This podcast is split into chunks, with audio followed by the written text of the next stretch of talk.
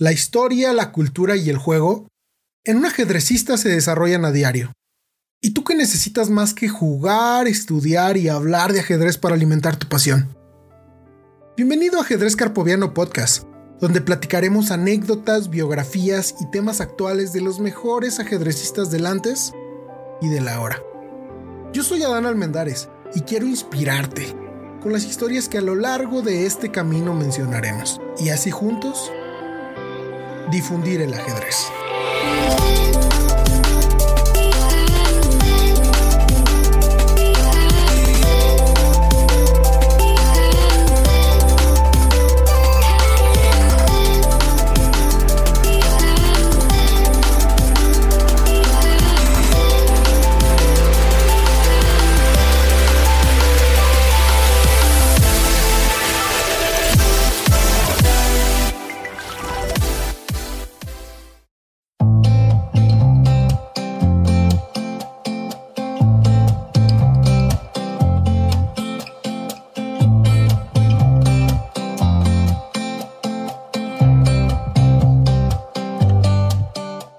Tal carpovianos? Bienvenidos nuevamente. Ya estamos en el episodio número 9 de Ajedrez Carpoviano Podcast. Estamos de nuevo después de esta larga espera, después de un mes de que no les he subido ni un solo capítulo. Me he portado muy cruel con ustedes. Les pido una disculpa realmente por no darle seguimiento al proyecto. Pero que creen que me cambié de casa y he estado batallando mucho con, con la conexión a la red. De hecho, aquí, aquí donde estoy es muy complicado que me llegue la, incluso la, señal de red de los teléfonos. Pero espero pronto ya me puedan. Aún no tengo internet, les aclaro. pero bueno, me estoy adelantando un poquito y pues empecé a trabajar en esto. Eh, pero espero ya para en estos eh, próximos días ya poder tener una conexión más estable de internet. Y pues ya poder darle seguimiento como venía, lo veníamos haciendo con el mismo podcast. Eh, y pues seguir con ustedes en este viaje de los campeones del mundo. Y por ahí tenemos otro proyecto que por cierto ya se hizo, pero pues hay que esperar un poquito, hay que darle seguimiento a los campeones y ya después vamos a, a, meter esa entrevista. Entrevistamos al maestro Julio Granda Zúñiga, que fue una entrevista súper interesante, tiene mucha información eh, que puede nutrir nuestro intelecto, nuestra experiencia y, forjar nuestros mismos caracteres. Eh, espero, espero les agrade en su momento que llegue, pero bueno, ahorita ya me estoy adelantando. Eh, en el capítulo del día de hoy vamos a hablar del segundo campeón del mundo, Emanuel Lasker, el cual fue campeón de 1894 hasta 1921 y duró reteniendo su título 27 años, o sea, Imagínense, yo tengo 29, prácticamente toda, todo lo que yo tengo de experiencia fue lo que él le duró su título de campeón. Imagínense qué clase, qué, clase y qué nivel tendría ese, hombre para llegar hasta a una edad tan avanzada, digámoslo así, que más adelante vamos a profundizar y les voy a decir hasta qué edad es, eh, hasta qué edad fue que, que, que retuvo su título. Pero imagínense, llegar hasta una edad muy avanzada y retener su título, pues habla mucho del nivel que tenía, ¿no? Pero bueno, vamos entrando en materia. Eh, nuevamente les pido una disculpa por todo este tiempo que, estuve sin subir eh, eh, podcast, pero pues afortunadamente algunos de ustedes me hicieron entrar en razón, me estuvieron pidiendo que le diera seguimiento a esto y pues, pues gracias a ellos dije, bueno, no le hace que no tenga internet, vamos a, vamos a grabar. y ya después cuando tenga internet lo subo. Pero bueno, bueno, pues vamos a empezar ahora sí con el campeón del mundo, Emanuel Lasker. Fíjense que Emanuel Lasker nació el 24 de diciembre de 1868 en Berlingen, una provincia de Alemania que actualmente es Polonia. Eh, Lasker nació en una, en una, familia muy humilde, una familia judía muy humilde. Su madre se llamaba Rosalie Israelson y su papá se llamaba Adolf Lasker. Su papá era un cantor de la sinagoga local, a eso se dedicaba. Desde que nació Lasker, desde niño, destacó por su inteligencia. A los 5 años, él ya sorprendía a sus profesores al demostrar ciertos conocimientos sobre matemáticas. Y por ende, su padre lo envió a estudiar a Berlín junto con su hermano, Bertolt, donde por igual, al, ver el, talento que tenía y al ver los conocimientos de matemáticas que él tenía, lo adelantaron dos cursos por esa brillantez que desde, desde la niñez pues fue muy destacado, ¿verdad? Cabe mencionar que su hermano Bertolt fue quien lo inició en los rudimentos del ajedrez. Emanuel inició, Emanuel aprendió a jugar al ajedrez a los 11 años y pues obviamente su hermano se sorprendió porque eh, Lasker demostró una facilidad por el mismo juego. Entonces, pues Bertolt, al ver que Lasker jugaba muy bien y que tenía esa facilidad, comenzaron a frecuentar varios cafés de la ciudad donde ellos vivían, donde practicaban el ajedrez y con el tiempo, Emanuel Lasker, eh, pues fue como que era típico en ese entonces apostar en los juegos de ajedrez y pues ahí ganaban dinero. Afortunadamente, pues se le daba a Lasker y, cabe mencionar que pues la familia de Lasker no estaba tan acomodada, ¿no? Entonces Lasker acudió a esa forma de vida de, obviamente pues al juego que tanto amó al ajedrez. Eh, pues aparte le, ayudó a, sobrellevar esa etapa de su vida donde pues no tenían tanto dinero y con ese dinero que él ganaba al jugar ajedrez se fue acomodando y pues sobrellevó esa, esa etapa con su hermano Bertolt. Ya cuando Lasker terminó la secundaria en 1888, ya cuando él tenía 20 años de edad, ingresó a la Facultad de Matemáticas de la Universidad de Berlín, a la vez que él pues seguía practicando en el ajedrez y seguía progresando. Curiosamente, cuando él estaba en la Universidad de Berlín, participó en un torneo de la Unión Alemana de Ajedrez y él en ese torneo consiguió el título de maestro de ajedrez con 20 años de edad, fíjense. Y a partir de ahí, pues él consiguió ese, título y pues se le empezaron a abrir las, las puertas del ajedrez de alto nivel.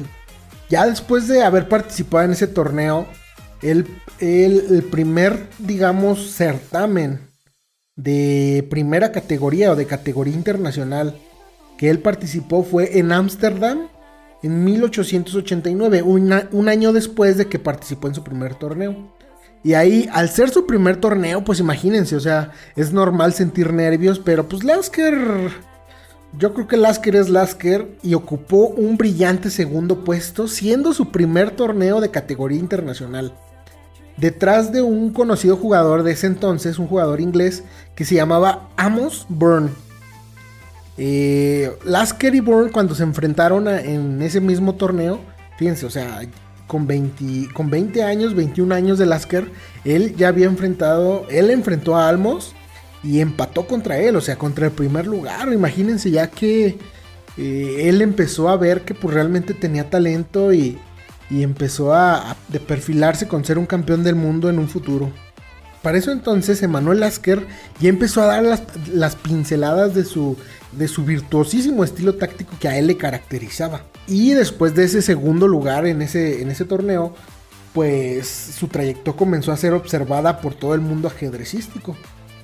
Incluso enseguidita de Ámsterdam se enfrentó a varios maestros de, del entonces, de ese entonces, y pues fue, fue venciéndolos, fue avanzando, digamos, en la categoría ajedrecística y viajó hasta Londres, fíjense, viajó a Londres, que era la capital del ajedrez, para medirse contra un jugador que se llamaba Henry Beard.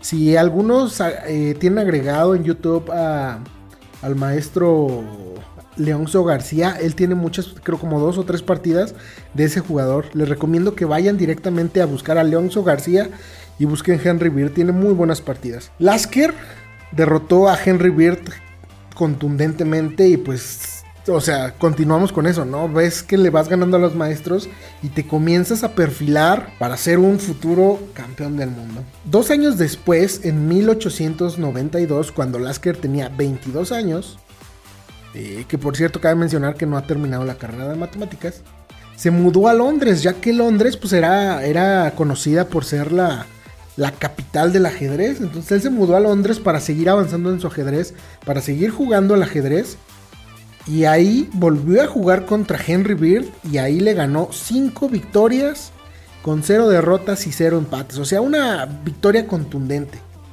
Al igual que también se enfrentó contra un jugador muy conocido de ese entonces que se llamaba Joseph Blackburn.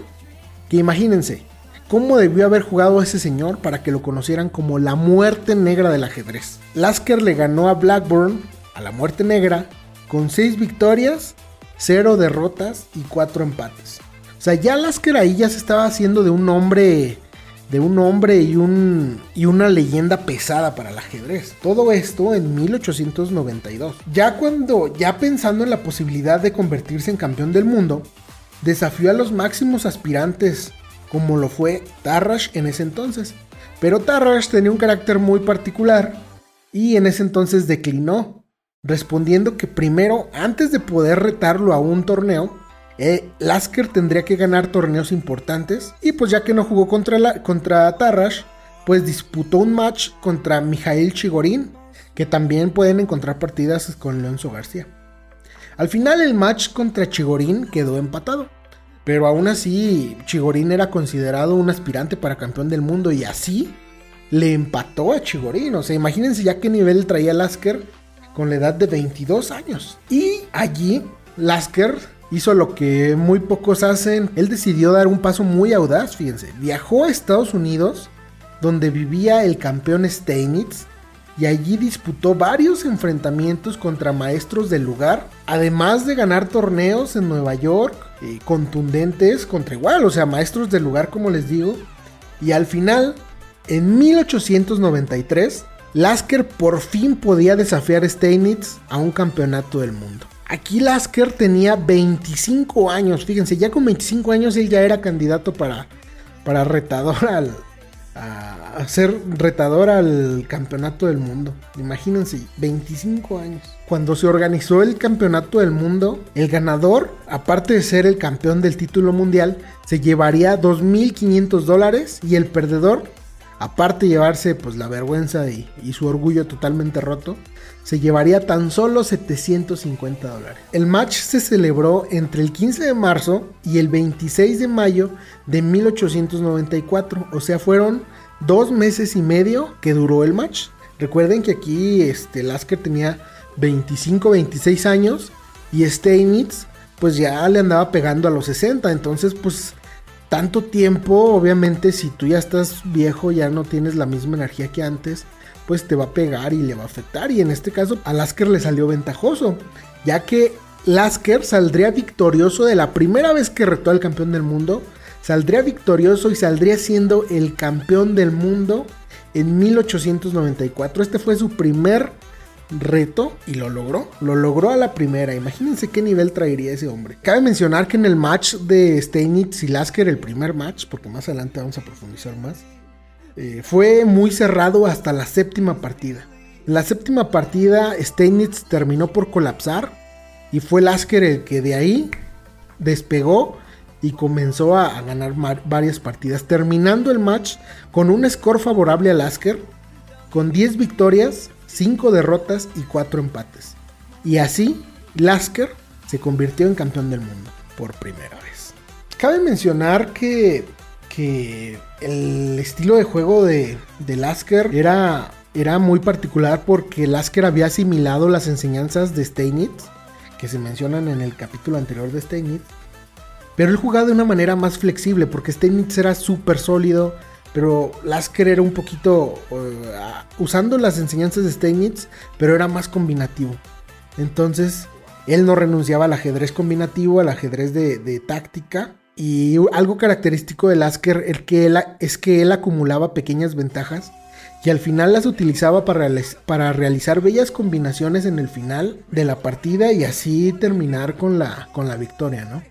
Eh, algo muy importante que siempre me han mencionado mis maestros de ajedrez es que la táctica al servicio de la estrategia.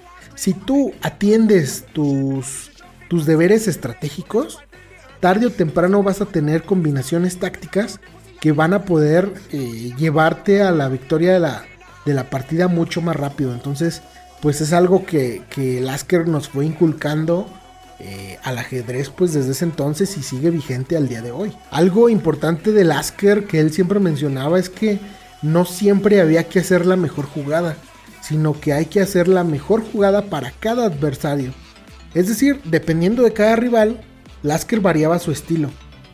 Ahí, por ejemplo, jugadores de ese entonces como Reti siempre comentaban que Lasker hacía malas jugadas a propósito para desconcertar a sus rivales. Está claro que Lasker pues no solo jugaba al ajedrez, sino que él em, fue como que el padre de la psicología en el ajedrez.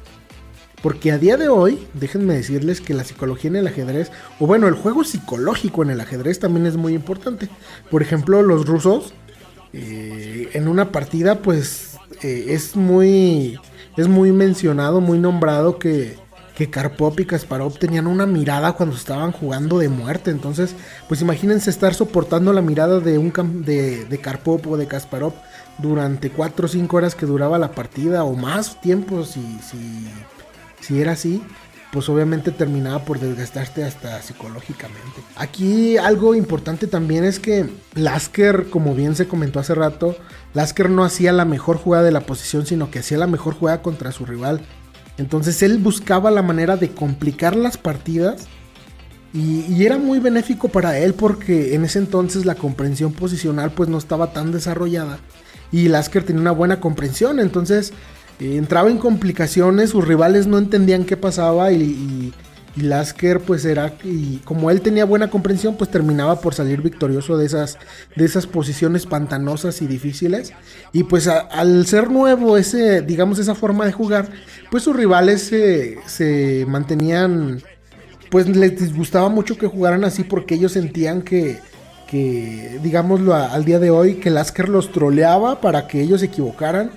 Y pues no, al día de hoy con las computadoras sabemos que lo que hacía Lasker era entrar en complicaciones y así salía de las partidas victorioso. Y pues como bien lo digo, o sea, en ese entonces la comprensión posicional no estaba tan avanzada y pues era como, era la ventaja, ¿no? Y pues es válido, o sea, cada quien eh, es importante llevar a tu rival a tu juego para que tú te sientas cómodo y tu rival incómodo y así luches contra él en tu propio campo de, batalla. Pero bueno, o sea, es muy normal que un gran genio no sea comprendido hasta 100 años después, ¿no? Hay un dicho que dice eso.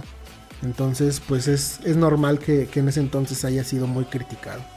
Pero bueno, vamos a, vamos a continuar con, la historia de Lasker, que ya me metí aquí en su, en su estilo de juego pero es algo para que, para que todos lo, lo, vayamos aprendiendo. Después de que Lasker se convirtió en campeón del mundo por primera vez, el hecho de que Lasker no había ganado muchos torneos grandes, muchos torneos, pues digamos con un nivel muy elevado, pues obviamente hubo jugadores que no les pareció que Lasker fuera campeón del mundo, entre ellos y principalmente Tarrash, y por el cual pues como él era el que tenía el mejor score favorable en torneos de, grandes magnitudes, pues obviamente él optó por decirle a todo el mundo que quería un nuevo torneo, o mejor dicho, un nuevo título de campeón del mundo pero de torneos. Y pues la gente cayó en su argumento y se organizó un torneo que se llevaría a cabo en Hastings en el año de 1895. Y pues se daba, se daba por hecho que podía ser cualquiera, o sea, Lasker, Tarrash, Steinitz. Y algo muy curioso es que Tarrash pues iba con toda la, la confianza del mundo a jugar ese torneo según él a ganarlo porque él tenía mejor score. Pero curiosamente ese torneo no lo ganó ni Lasker, ni Steinitz, ni Tarrash. Lo terminó por ganar un jugador que se llamaba Harry Nelson Pittsburgh un jugador norteamericano que, fue su primer torneo mayor. Entonces imagínense, eh, su primer torneo y terminó siendo el campeón mundial de torneos. y Tarro se quedó viendo con el... Se quedó viendo el mismo campeonato que él mismo propuso.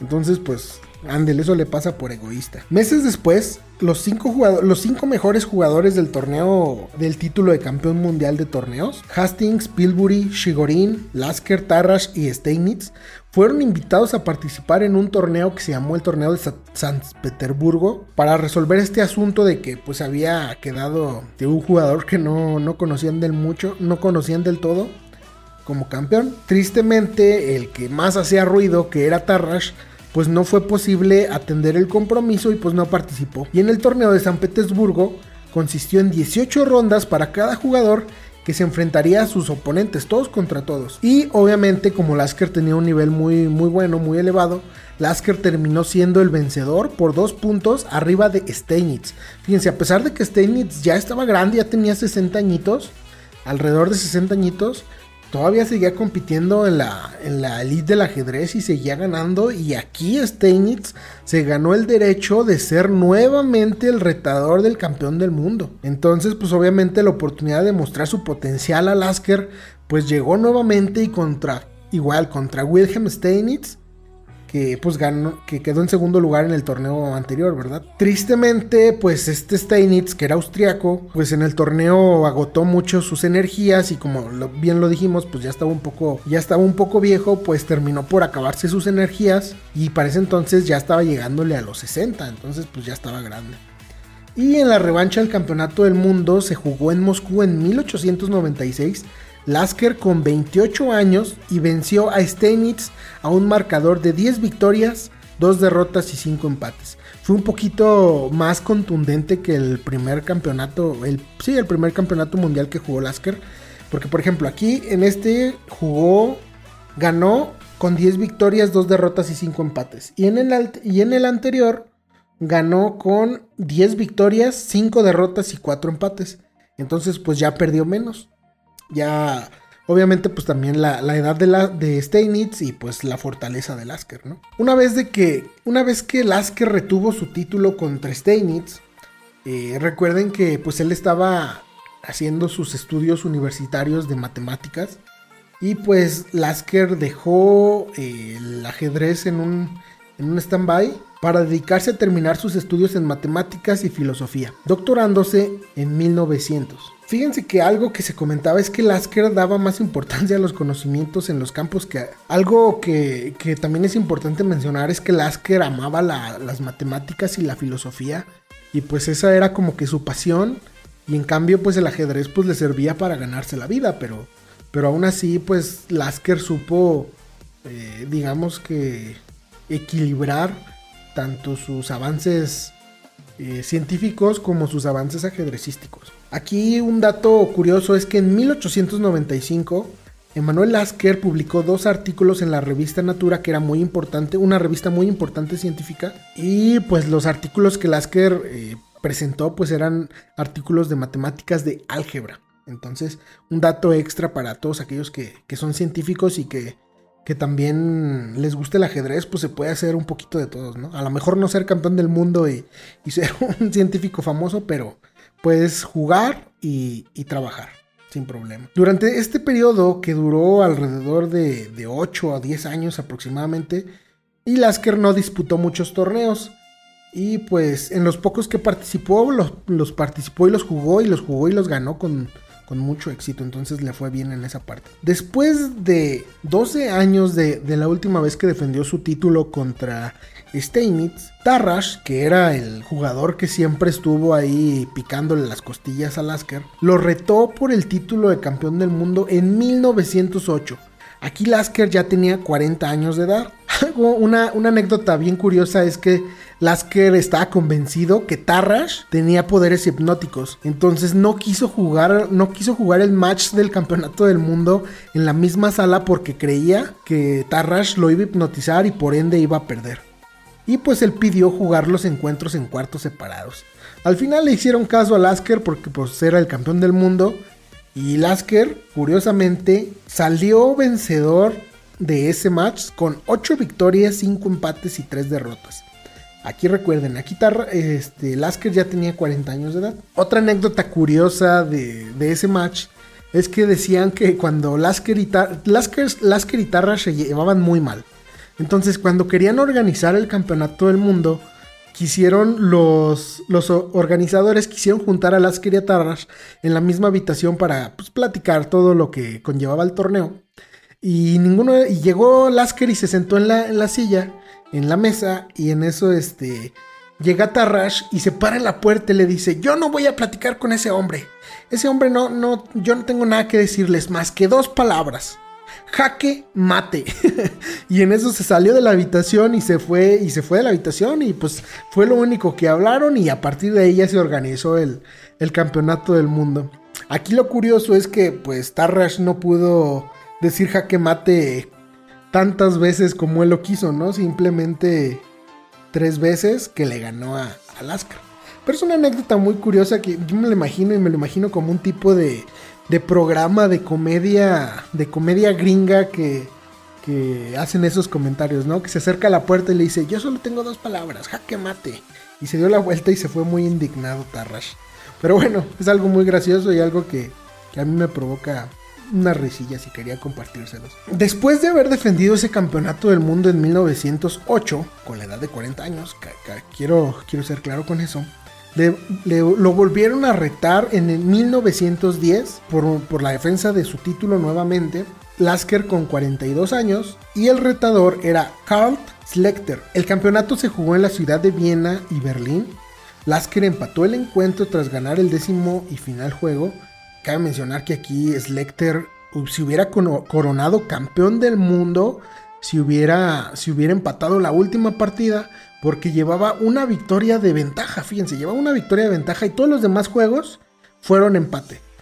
Pero al final Lasker se repuso, ganó la última partida, quedó el match empatado y recuerden que si el match está empatado, el campeón del mundo retiene su título. Entonces al final el score de ese, de ese match quedó de Lasker una victoria, ocho empates y una derrota, suficiente para retener el campeonato del mundo.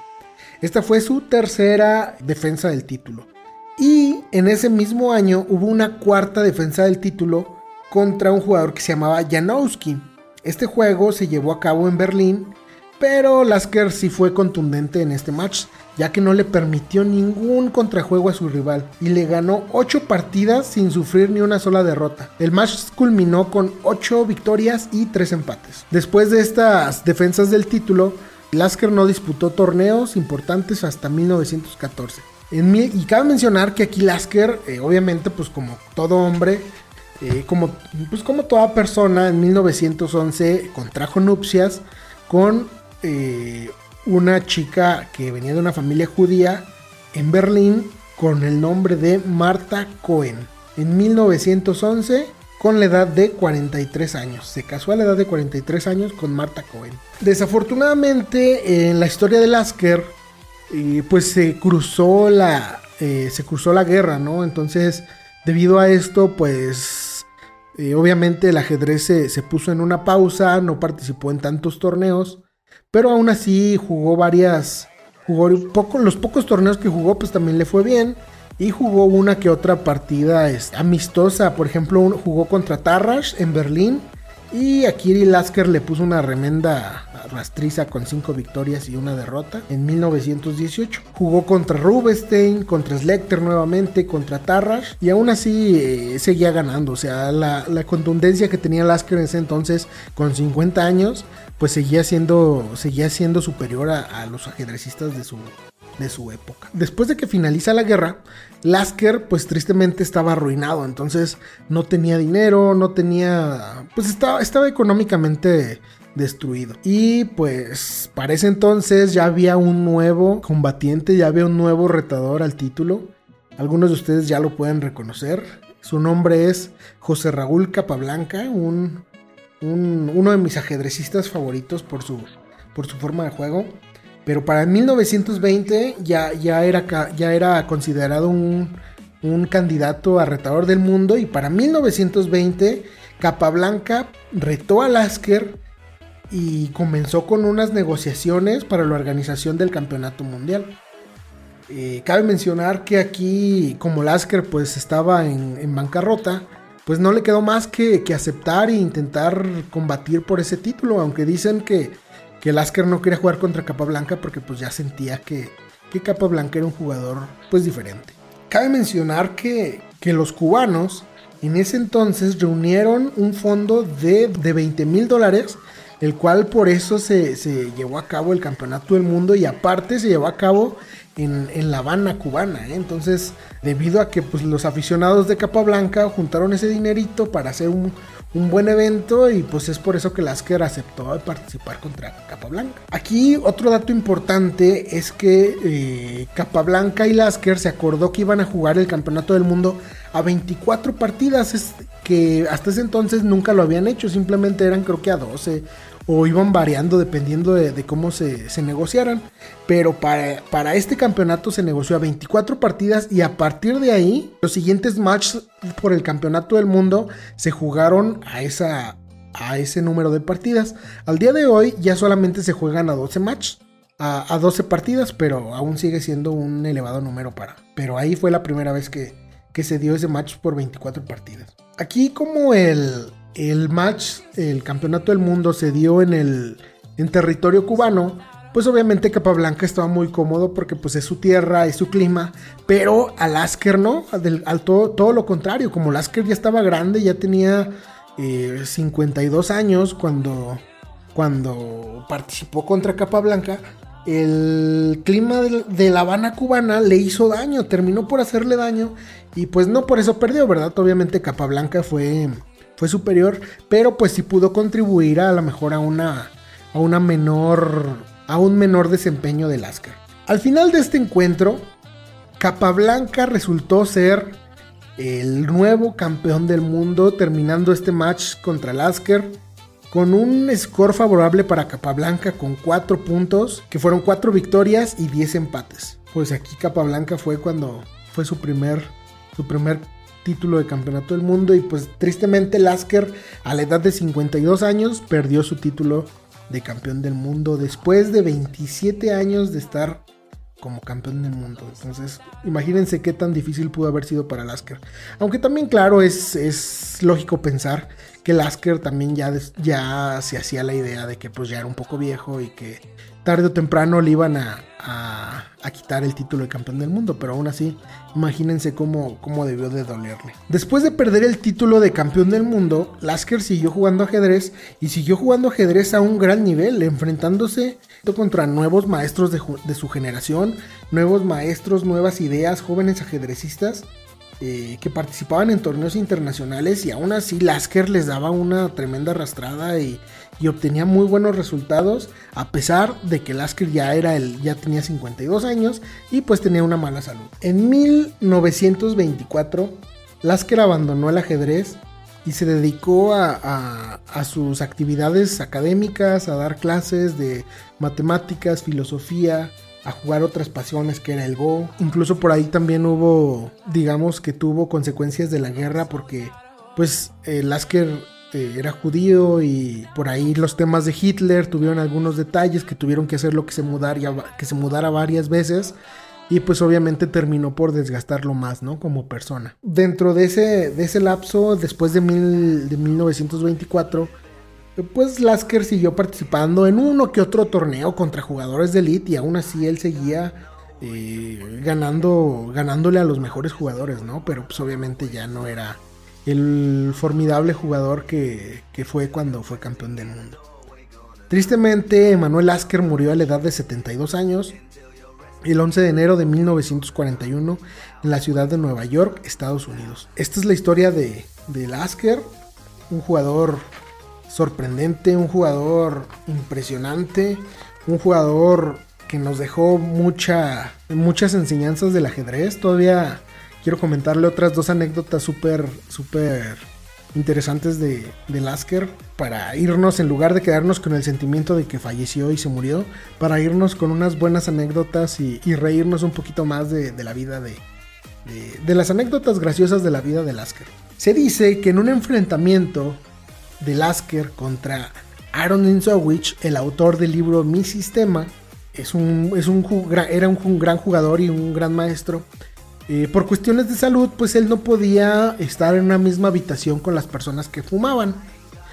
Pero Lasker pues era un fumador súper activo. Cada partida que jugaba pues prendía su cigarro y estaba fume y fume y fume y fume y fume y fume. Este, y pues para ese entonces Ninsowich acordó con Lasker que pues Lasker no podía fumar.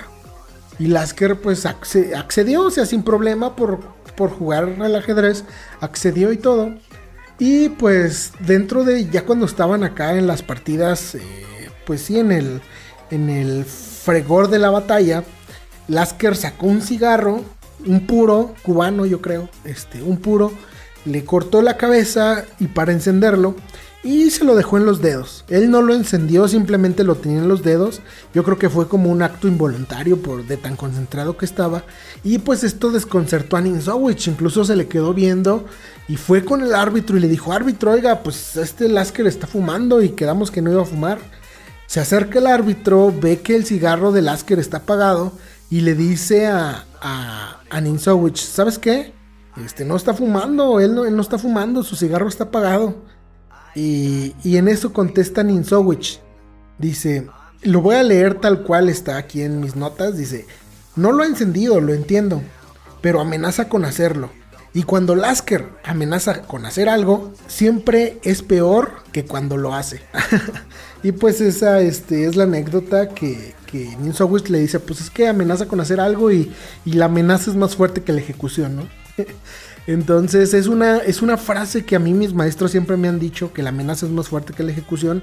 Y pues de ahí viene, de ahí viene esa frase de Aaron Insowich con Lasker que se estaba fumando un cigarro. Así que, pues ya sabemos. Otra anécdota, pues es de que, que Lasker conoció al gran Einstein y eran muy buenos amigos. Incluso Einstein menciona que, que platicó con Lasker, eran muy buenos amigos y que la mente de Lasker rivalizaba con la de Einstein. Él consideraba que la mente rivalizaba con la de Einstein. Entonces tenían un intelecto muy similar. Pero pues obviamente Einstein no, no aprobaba que, que Lasker dedicara mayor tiempo al ajedrez que a las matemáticas y la filosofía. Y pues sí lo externó varias veces en que él sentía que, que la mente de Lasker era un desperdicio, eh, ya que lo jugaba, jugaba al ajedrez en lugar de, de, la ciencia, ¿no? Pero pues bueno, o sea, pues muy cada quien lo que piensa, pero aún así a nosotros nos dejó enseñanzas de, del ajedrez y pues obviamente eh, yo pienso que, que algo, para algo importante para el ser humano es trascender. Entonces, Lasker hizo lo, lo, que le tocaba, ¿no? Para poder trascender. Quedó en la historia del ajedrez y pues vean, en, en 2020 estamos platicando de él y seguiremos platicando de él porque pues contribuye a la historia del ajedrez y a la teoría del ajedrez. Entonces, pues gracias a. Amigos, eso es todo por el capítulo del día de hoy. Por parte de, de Lasker, espero les haya gustado la, la historia de Lasker. Estuvo un poquito larga. Pues ojalá, ojalá no se les haya hecho pesado. Creo que sí estuvo largo. Pero bueno, pues es la manera de regresar, ¿no? Vamos a regresar con todo, vamos a regresar eh, platicando de, nuevos campeones del mundo. Y como ya es costumbre al final de los podcasts, porque quiero que se echen todo el podcast antes de que escuchen su nombre, le quiero mandar un saludo a actores del podcast que, se comunicaron conmigo y que pues muchísimas gracias por ello, porque pues gracias a su apoyo, gracias a sus palabras, pues me siento con, más ganas de seguir trabajando día con día para, para traerles este tipo de proyecto, ¿no? Este tipo de podcast. Quiero mandarle el saludo a las siguientes personas. A Edgar Méndez, que se comunicó conmigo a través de la, de la plataforma de YouTube. Eh, muchas gracias Edgar por, por, por, tus buenos deseos.